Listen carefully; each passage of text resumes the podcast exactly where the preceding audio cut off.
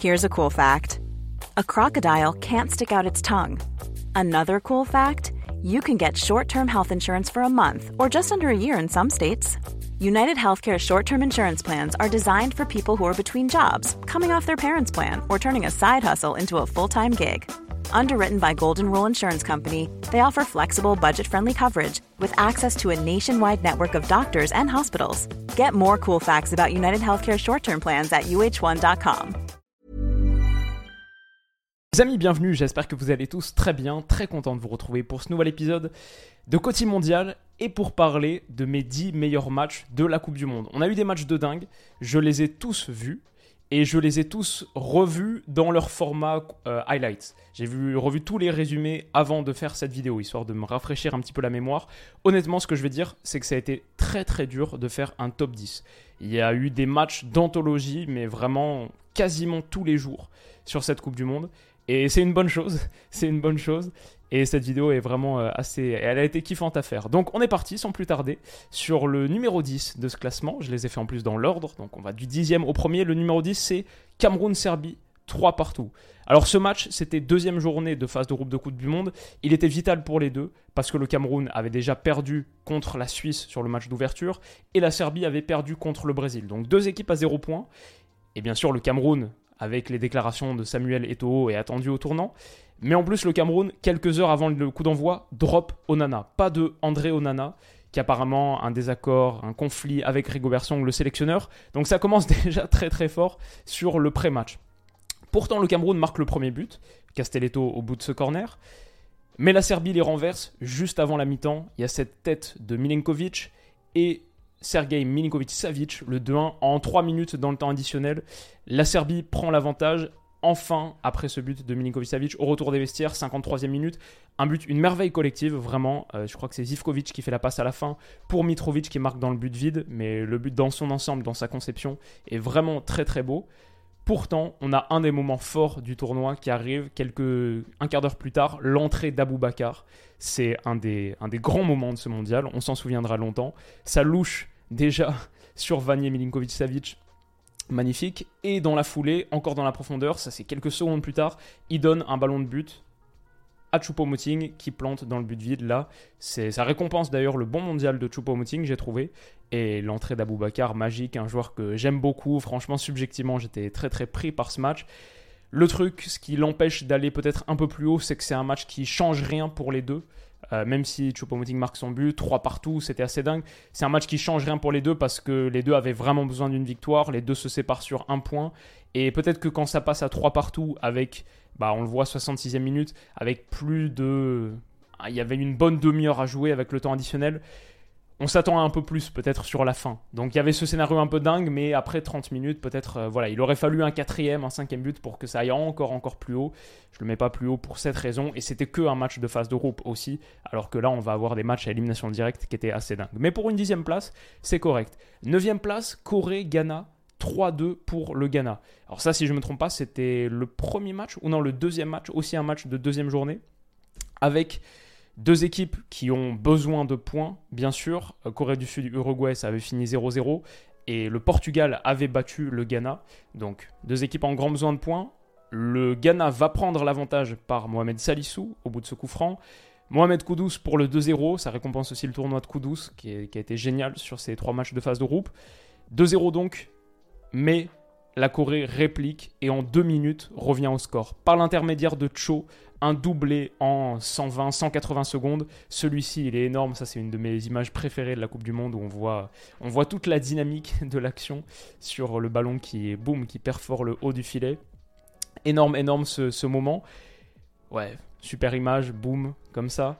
Et derrière, Mohamed Koudous va planter quelques minutes plus tard le but du 3-2, donc ça va un petit peu dans tous les sens. La réaction est dingue, mais la Corée pousse énormément et ceux qui ont vu ce match en gros savent les 20 dernières minutes, elles étaient totalement dingues, c'était l'assaut sur le but ghanéen.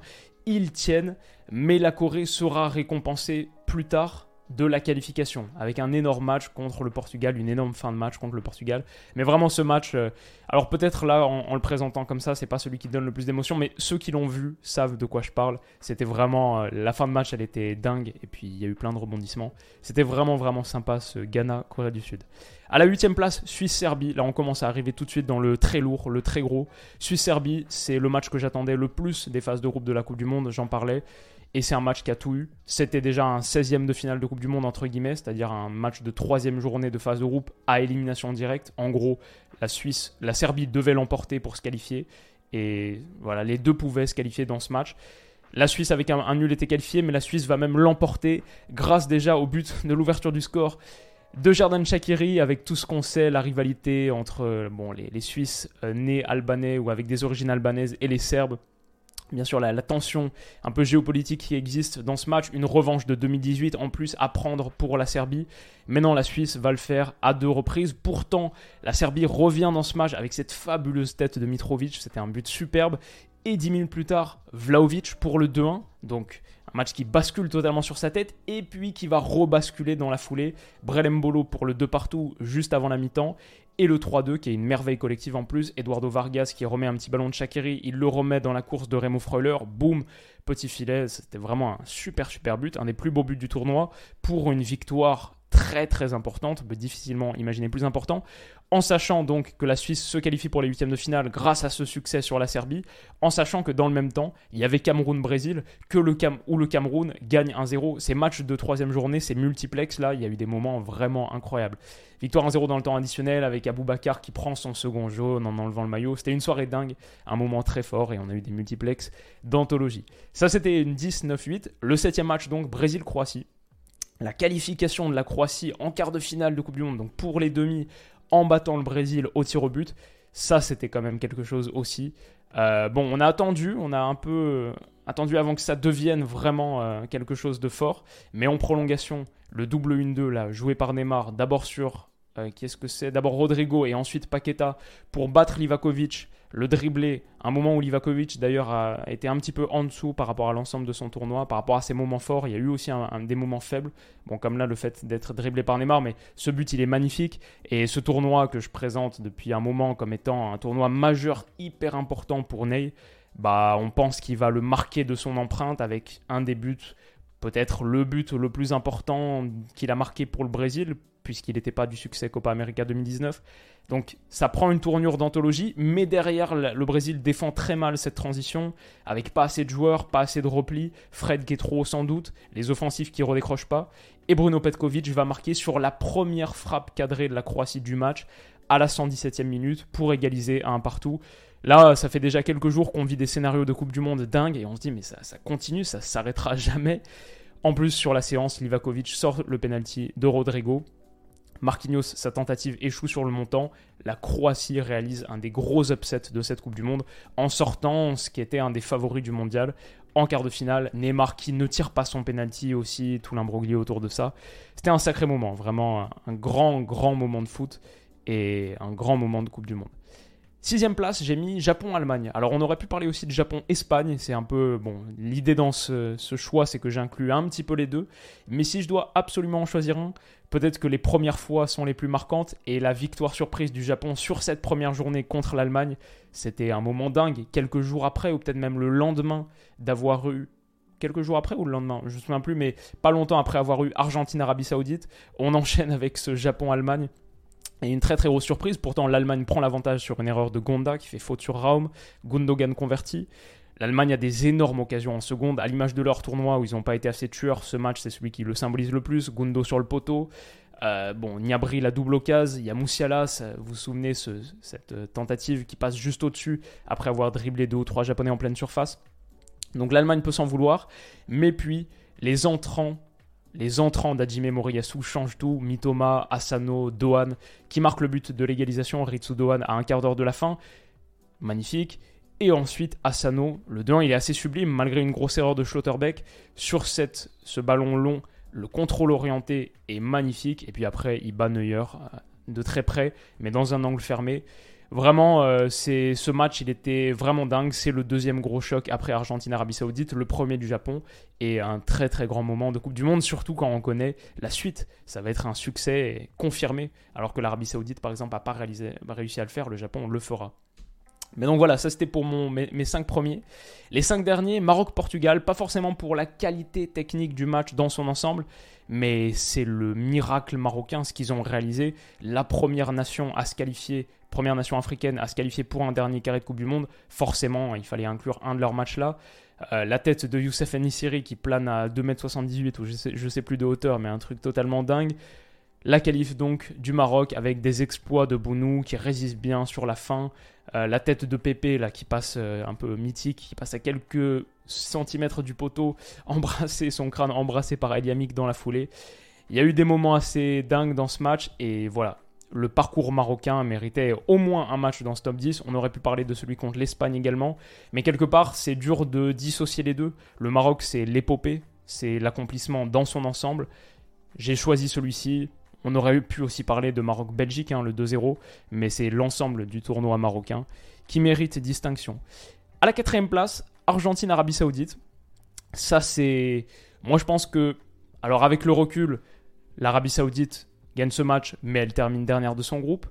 L'Argentine perd ce match, mais elle remporte la Coupe du Monde. Donc, c'est vraiment le match qui sert à rien par excellence.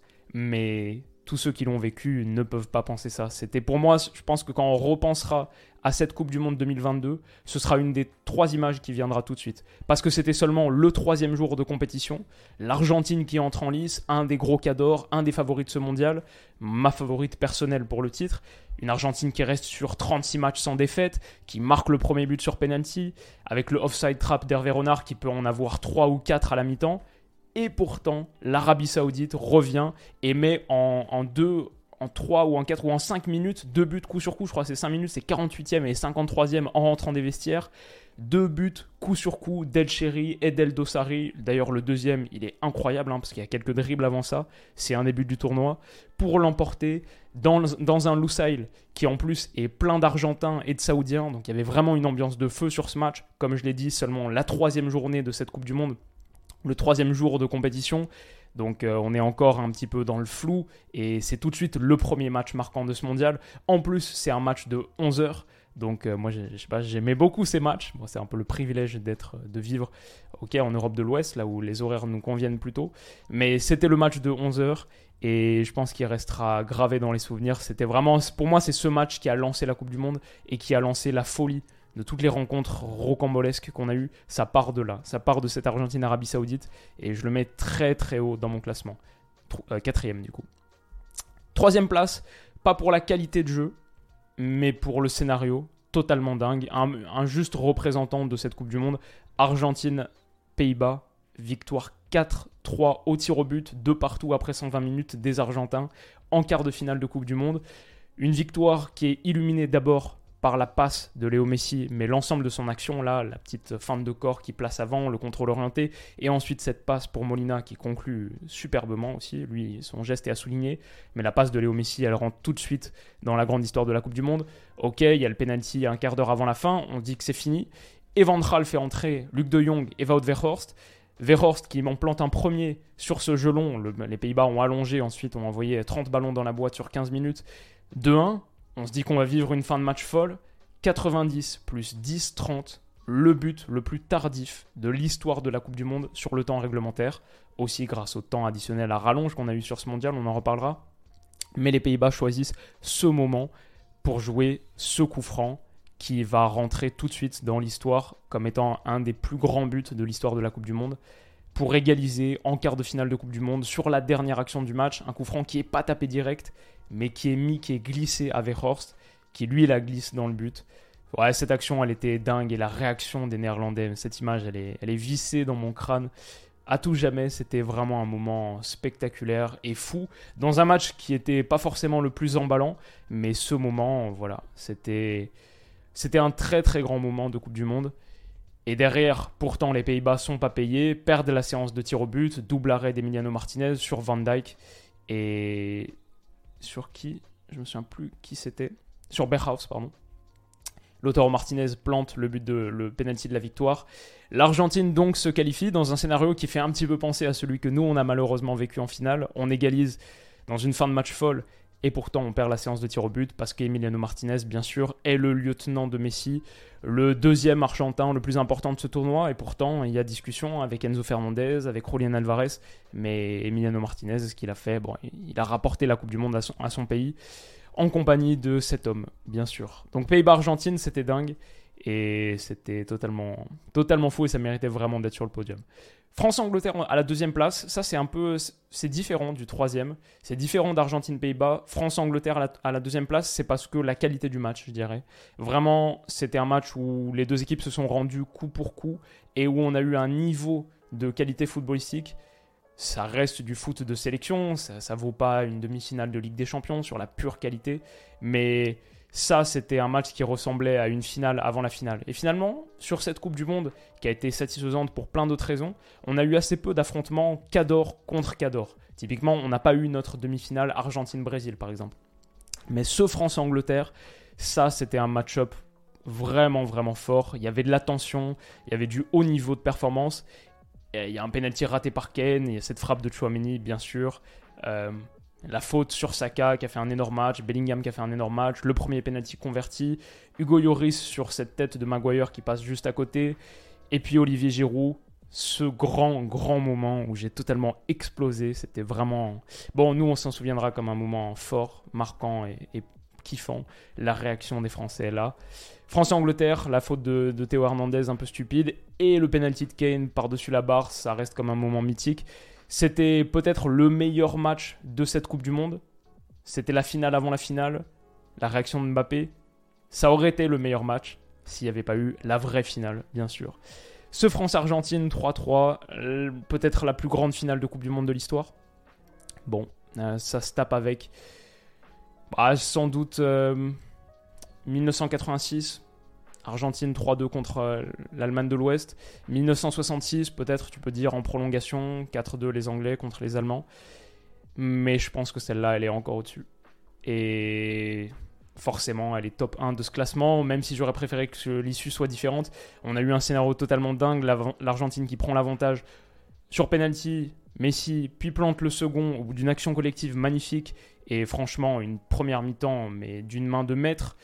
Randall Colomwani, son entrée et l'entrée de nos petits bleus, Colomwani, Marcus Thuram, Kamavinga, Coman, euh, un autre qui ont fait tellement de bien.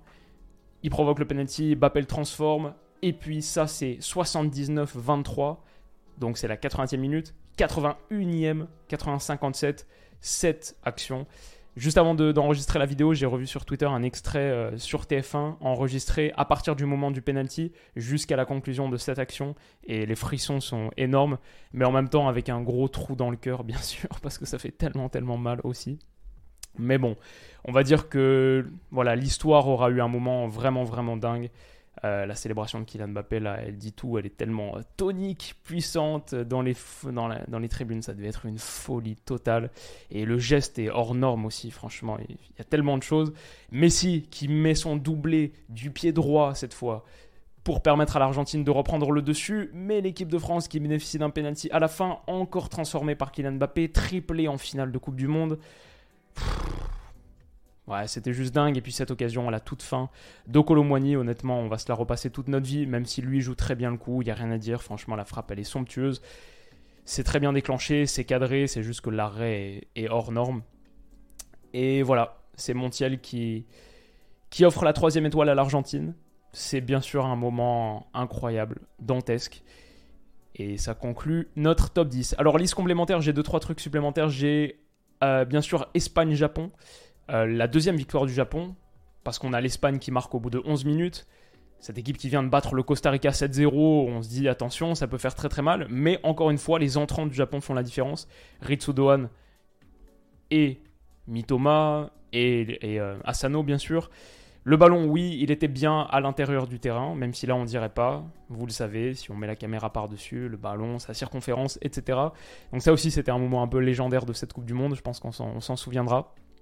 Et euh, alors oui, c'est un match sur lequel quelques bêtises ont été dites, comme quoi l'Espagne avait laissé passer le match, etc., parce qu'ils voulaient plutôt être dans l'autre partie de tableau, ce qui d'ailleurs, si c'était le cas, leur, a bien servi, mais évidemment, ce n'était pas le cas, parce que même à la fin, ils sont en train d'attaquer à 8 dans, dans le tiers adverse autour de la surface de réparation, dégainent 7 frappes, grosse occasion là, grosse occasion sur ce ballon intérieur, je veux dire, si tu cherches à perdre si la défaite te convient très bien, pourquoi est-ce que tu donnes des ballons intérieurs comme ça alors qu'on joue la, 4, la 90e minute de la rencontre Pourquoi est-ce que tu es à 8 dans le tiers adverse? Bon, évidemment, l'Espagne cherchait à gagner ce match et la victoire du Japon n'en est que plus belle. Un Japon qui termine à la première place de son groupe. Qui aurait pu l'anticiper? Qui aurait pu l'imaginer? Et avec ce qui se passe aussi dans l'autre rencontre, Allemagne-Costa Rica, ce multiplex totalement dingue où pendant quelques minutes, c'est le Japon et le Costa Rica qui sont qualifiés dans ce groupe. Ouais, c'était une soirée vraiment folle, vraiment folle. Et celle-là aussi, on s'en souviendra longtemps. Victoire du Japon, donc, première place du groupe. Corée du Sud, Portugal. Juste pour dire, le Portugal qui prend vite l'avantage, mais la Corée qui revient et qui plante le but de la qualif dans le temps additionnel du troisième match de phase de groupe au bout de cette percée de Hyung-Min Son. Ça, c'était un grand moment aussi. Ça, c'était vraiment un, sacré, sacré moment. Euh, Huang qui enlève son maillot, la réaction du supporter. Encore une fois, le multiplex a été dingue. Hein. C'était Ghana-Uruguay dans l'autre rencontre. Et l'Uruguay qui a un but de la qualif à la fin, mais le Ghana qui résiste, même si le Ghana sort aussi. Le Ghana qui emmène l'Uruguay avec lui dans la tombe. Et encore un multiplex fou. Les troisièmes journées de cette phase de groupe, je pense qu'elles sont inégalables. On a vécu des trucs hors normes à l'image aussi de ce pays de Galles Iran. Alors ça c'était la deuxième journée pour le coup, mais ça ressemblait déjà à une troisième journée. Ça avait déjà un parfum de finale et ça j'ai bien aimé parce que c'était, je crois que c'est la première journée, le premier jour de Coupe du Monde où on jouait la deuxième journée de phase de groupe, si c'est clair. Et d'un côté l'Iran avait pris 6-2 contre l'Angleterre. le pays de Galles avait fait match nul contre les États-Unis, donc il leur fallait une victoire il faudra attendre la 98e minute et cette frappe de l'extérieur de la surface, la première, le premier but du tournoi sur une frappe de l'extérieur de la surface, si je ne me trompe pas, pour que l'Iran prenne l'avantage. Ils en inscriront, la réaction est dingue, ils en inscriront même un deuxième dans le temps, bah, deux minutes plus tard, avec euh, la célébration en larmes, méritée pour l'Iran qui a vraiment été au-dessus du Pays de Galles, un match de 11 heures en plus, un créneau que j'aimais beaucoup sur ce mondial pour bien démarrer la journée. C'était, ouais, ça méritait une petite, euh, qu'on en dise un, petit truc. Et puis bien sûr, Espagne-Maroc. Le Maroc qui résiste jusqu'au bout, la frappe sur le poteau de Sarabia, le penalty sur le poteau aussi. Quelques secondes plus tard, Bounou héroïque, la panenka d'Akimi pour clore la séance de tir au but. Et le Maroc qui fait tomber l'Espagne, le choc de ces huitièmes de finale de Coupe du Monde. Ils iront même un cran plus loin, comme on l'a vu tout à l'heure. Voilà, ça aussi, ça méritait qu'on en parle. La réaction de Romain Saïs, qui dit beaucoup de choses. Et enfin, ma dernière petite mention, c'est Équateur-Sénégal. Deux équipes qui nous ont bien plu sur cette Coupe du Monde, surtout l'Équateur, on va dire, par rapport à là où on les attendait, peut-être, même si moi je les voyais assez bien. Le Sénégal, sans Sadio Mané, a fait ce qu'il a pu et a obtenu sa qualif au bout d'un match qui était vraiment, vraiment cool à regarder. Bon, le Sénégal prend l'avantage sur penalty par Ismail Assar qui a fait un grand match. Caicedo égalise à la 67e minute. Sur un corner, on pense que ça va être parce que l'Équateur a juste besoin d'un nul. Le Sénégal doit l'emporter pour se qualifier. Mais une minute plus tard, Khalidou Koulibaly, au bout de ce coup de pied arrêté excentré, superbe, superbe moment pour le Sénégal. Et ça, c'était un match qui était émotionnellement vraiment kiffant à suivre. La réaction d'Aliou Cissé. Le Sénégal ira pas plus loin, mais sorti par l'Angleterre en, en 8e 3-0. Mais ça, c'était un match que j'ai pris beaucoup de plaisir à regarder. Et puis, il y en a quelques autres que je peux vous dire comme ça, pêle-mêle. Euh, Espagne-Allemagne, le 1 partout. Je trouvais que c'est la première fois qu'on a eu vraiment un, choc où techniquement c'était kiffant à regarder. Australie-Danemark, la qualif de l'Australie sur une, sur une finale. Portugal-Ghana, le 3-2 aussi. Avec à la fin Boukari qui célèbre en mode Cristiano Ronaldo. Euh, Raphaël Léo qui marque son but. Ronaldo record qui marque dans 5 Coupes du Monde. Voilà, il y a eu plein de matchs, franchement, je pourrais passer encore beaucoup de temps à en discuter. Mais c'était cette Coupe du Monde et c'était mes 10 matchs à moi.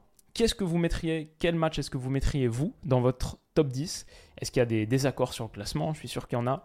Mais justifiez. Si vous n'êtes pas d'accord sur un truc, allez, allez-y. Mais dites-moi quel match vous voyez à la place. Pourquoi est-ce que ce match-là est supérieur à l'autre? Pas juste euh, ah il fallait mettre lui, mais oui, mais à la place duquel du coup. Voilà, dites-moi ça dans les commentaires. Et on se retrouve très très vite pour la dernière vidéo de cette Coupe du Monde pour boucler enfin et définitivement ce mondial. Ça sort demain. Et elle est pas mal, j'ai hâte de la faire. A tout à l'heure. Bisous.